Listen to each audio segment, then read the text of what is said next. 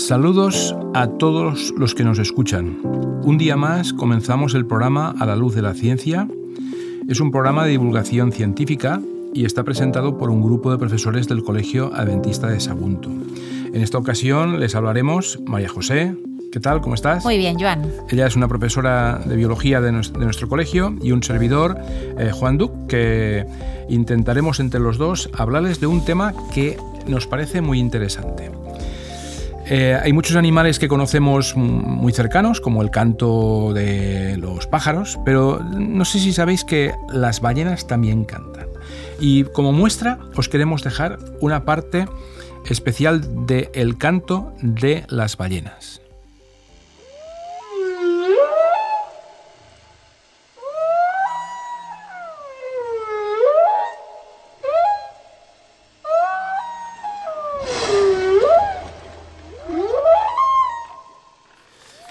Como habéis escuchado, es algo impactante, algo impresionante. Cómo cantan, qué tono, qué, qué, sonido emiten, ¿verdad? La verdad es que te deja, ¿eh? te deja un poco como adormecido. es, impresionante, como has dicho, este, este canto de estos, de estos mamíferos acuáticos. Eh, es una de las cosas que últimamente han, descubierto unos investigadores, después de estar atentos ¿eh? en diferentes lugares del mundo. escuchar los cambios las, de pautas, de tonalidades, eh, realmente se han esforzado en diferentes lugares del mundo para escuchar a estos animales qué tipo de sonidos emiten. Eh, estos nuevos estudios hacen pensar que las ballenas, aparte de, silbar al agua, recrean un sistema de comunicación eh, entre los animales de la misma especie. La mayoría de, ballenas, de delfines, tienen sonidos eh, que, bueno, que realmente parecen bastante parecidos entre ellos.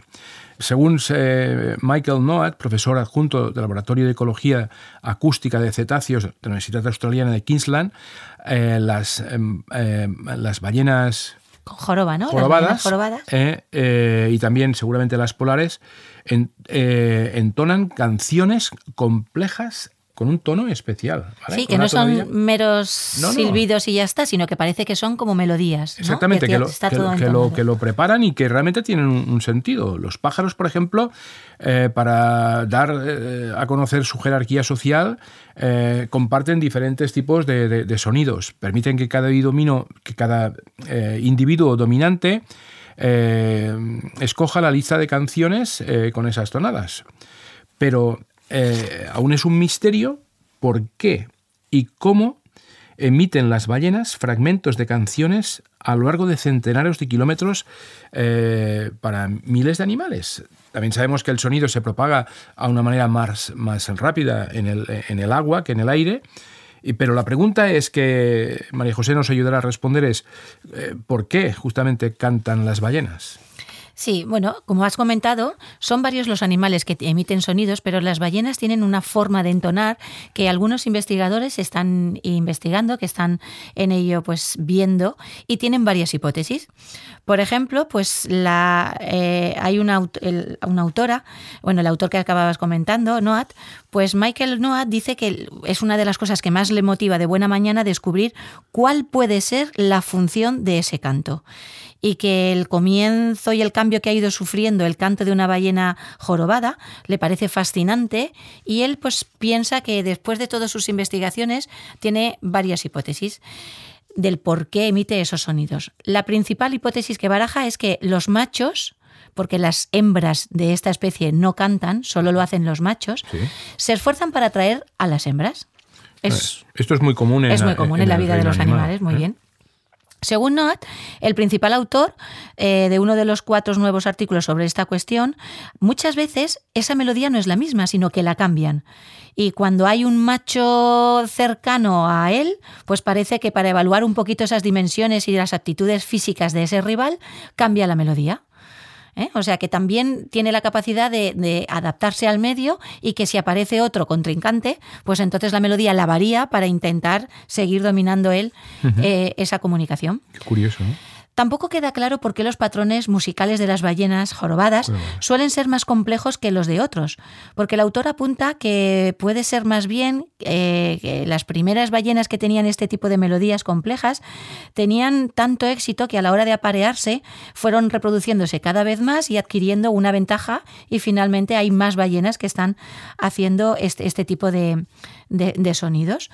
Entonces, eh, en otro de los nuevos estudios dirigido por otro científico, Wildlife Conservation de la Society de Nueva York, eh, dirigidos por, por, esta revista, los investigadores dicen que van haciendo un seguimiento de estas ballenas jorobadas por las costas del este y del oeste de África para comparar un poco las melodías de los que cantan delante de la costa de Gabón y los que lo hacen un poquito más cerca de Madagascar. Es interesante que tengan esa inquietud de, comparar melodías, lo cual quiere decir que han descubierto que según eh, estén en un sitio o en el otro, según qué características tengan, tienen melodías eh, distintas. ¿no? Claro, porque esto es muy difícil para los etólogos. Tú piensas que si vas a un país donde tienen un idioma diferente y tú tienes que empezar a descubrir qué significa cada una de las palabras, que para ti no lo sabes, ¿vale? porque es un idioma distinto al tuyo, es un poco complicado. Nosotros damos muchas veces interpretaciones.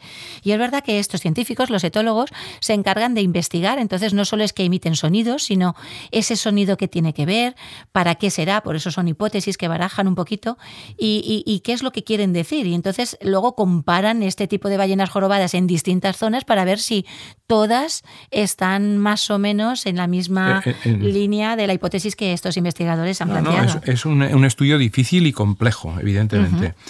Eh, hay un estudio recientemente publicado en la Royal Society Open Science que confirma que las dos especies interactúan. Eh, sus vocalizaciones se superponen. Se hicieron grabaciones entre 2001 y 2005 eh, eh, con unas, en unas lanchas con unos hidrófonos manuales que permitían grabar muchos de esos sonidos. Los machos de las ballenas jorobadas, de una, de, una, de una parte, solían cantar el, mismo tipo de canción, pero este canto eh, variaba, se hacía diferente eh, según eh, el medio marino estuviera, ¿vale? Se considera, dicen ellos, que uno de los mejores ejemplos de el cambio cultural en el reino animal, el cambio de melodía que se producía según el entorno donde se encontraban. Y añadía que la idea de identificar la relación entre bandadas a partir del es relativamente nueva, ya que hasta hacía poco eh, no se había demostrado esa, esa validez. ¿Es ¿eh? la primera vez que descubren esto? ¿Como que es algo que ha parecido nuevo? Eh, sí, que según el grupo pues tenían un tipo de sonido diferente. Había animales que metían, emitían sonidos más repetitivos que otros, eh, y, algunos eh, cantaban melodías aberrantes y las crías pues tarareaban eh, tonadillas que eran diferentes de los adultos, ¿vale? Eh, pero la melodía esta cambiaba con el paso del tiempo. ¿Descubrir esto no creo que sea una tarea fácil. No es fácil, ¿eh? ¿no? es, mucho tiempo de investigación y muchas horas ahí grabando, como tú dices, buscando a este grupo de animales y después interpretando todo lo que hace. Pero fíjate, parece que da la impresión de que a lo largo de su vida van variando, como que van aprendiendo a, entonar estas melodías de forma cada vez mejor y más compleja. Y a comunicarse muy bien. Eh, uno de los motivos podría ser la novedad para los machos y para las hembras que habían cercano. Eh, que si estuviéramos nadando al lado de 15.000 ballenas y todos los machos cantasen la misma canción, esto hay como para volverse loco, ¿no? Como si realmente dijeran, quiero una nueva canción para que cambie de Cambiar ya, ¿no? Cambie de canción, sí. Pues la verdad es que sí. Y, hay un autor, eh, bueno, un autor aquí que, Jenny Allen, que hacía el doctorado junto con Michael Noat, que ella informa en un artículo que se ha descubierto una pauta de conducta inesperada entre las ballenas jorobadas. Dice que cuando las canciones llegan a un determinado nivel de complejidad, abandonan del todo esa melodía e intentan buscar una nueva y que sea más sencilla. Es como que van naciéndola cada vez más compleja, más compleja, pero llega un momento en que cuando han llegado ya a su máximo, ya pues tenemos que abandonarla y ahora buscar otra nueva. Pero esto ocurre en los seres humanos. Cuando repetimos muchas veces o hay expresiones que repetimos, las adecuamos eh, de la manera más sencilla para poder comunicarnos más fácilmente. Hay un gasto menor de energía en esa comunicación. Es verdad pues no hay tanta diferencia, ¿no? Parece entre las ballenas y nosotros, que en este caso, con sus sonidos, van haciendo esto. Y el estudio de Allen, lo, primero que cuantifica es la complejidad del canto de estas ballenas que se ha llegado a publicar. Y bueno, la verdad es que no nos esperábamos una pauta de fluctuación tan constante, dice Allen, eh, que ahora es investigadora de la Universidad de Queensland y también es profesora de la Universidad de Griffith de Australia.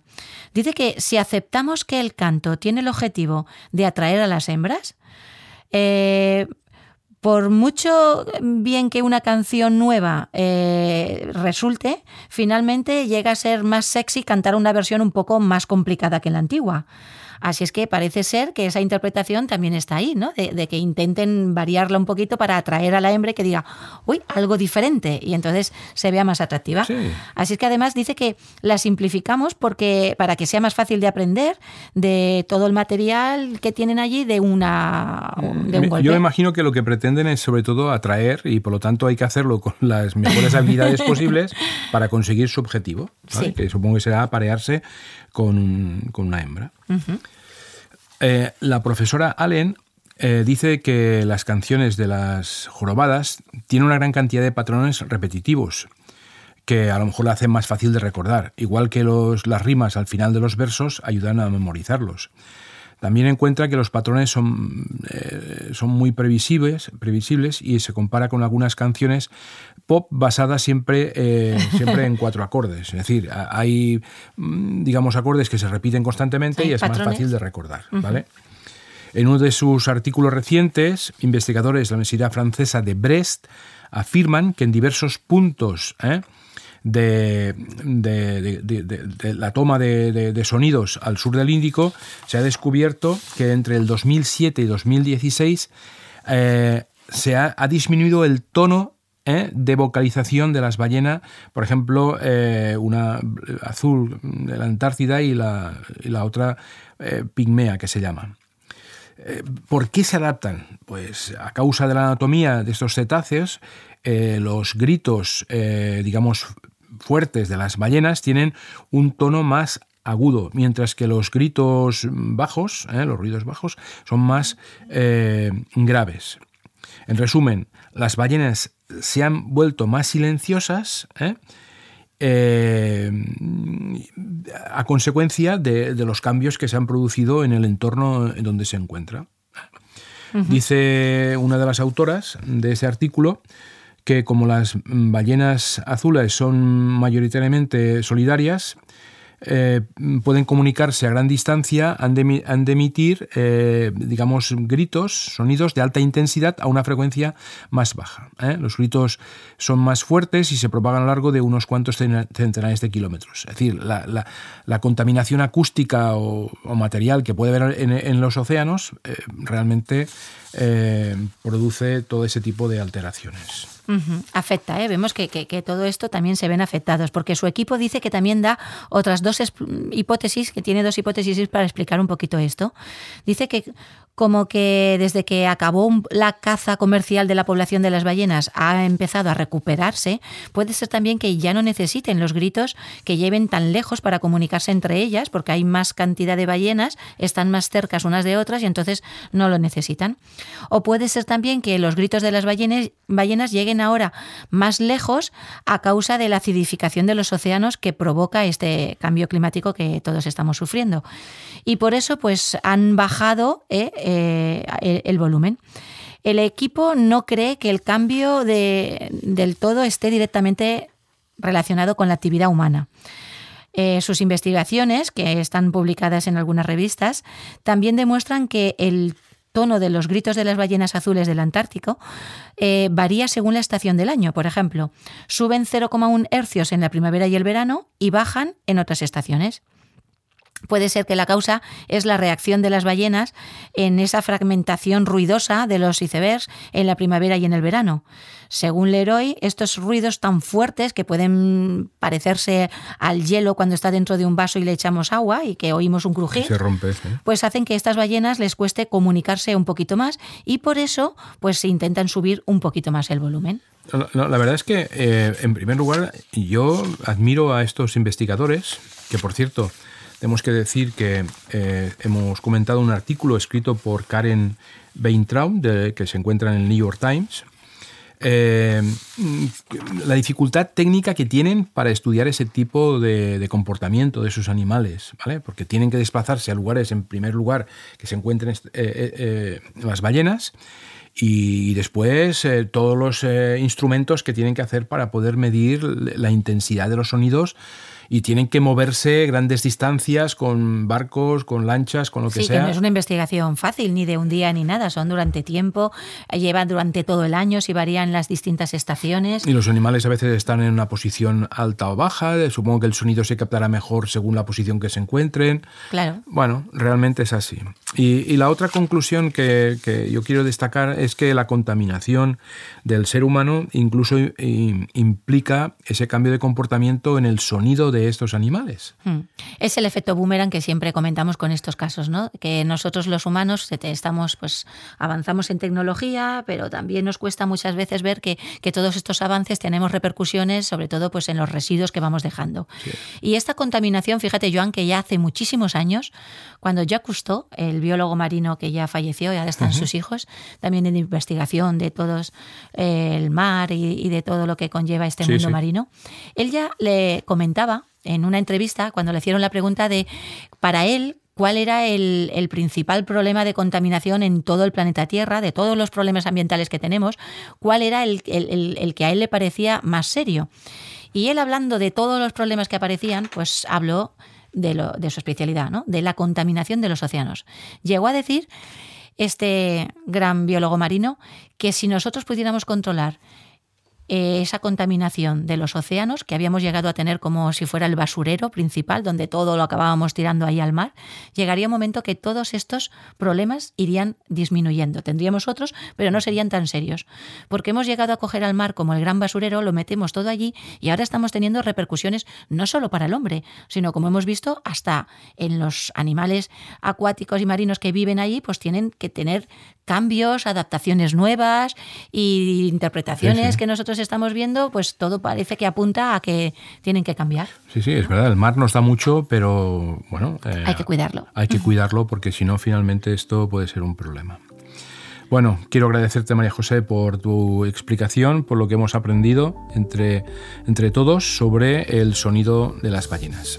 Queremos terminar, como siempre, con una, una, historia, una reflexión, una parábola, que en este caso será María José quien nos la va a comentar. La parábola del hombre esposado. El por qué el hombre de esta parábola se despierta un día y está esposado no viene al caso. Lo está. Aterrado se percata de una situación y sale corriendo por las calles, con las muñecas esposadas. Al pasar junto a una herrería, ve a un fornido herrero trabajando en la forja entra y le suplica que le libre de las esposas. Con un certero golpe de martillo, el herrero le libera de ellas. Agradecido, el hombre se queda a servirle. El herrero cada día comienza a tratarle más despóticamente y finalmente le exige obediencia ciega y abyecta y le convierte en su siervo. Nacemos libres, pero hay una tendencia de muchas personas a originar dependencia de otras sea por sentimientos de piedad peligrosa, admiración o la necesidad de apoyarse en exceso de los demás. Uno debe aprender a afincarse en sí mismo y ser su propio centro, y desde ese centro relacionarse en interdependencia con las otras personas, evitando conductas de dominio, docilidad o simbiosis, ya que todas ellas se forman obstáculos y no menores en la vía hacia la libertad interior. Muchas gracias María José por este pensamiento. Eh, esperemos que el programa de hoy haya sido de su agrado. Nos despedimos hasta una próxima ocasión. Somos los profesores del Colegio Adventista de Sagunto. Muchas gracias.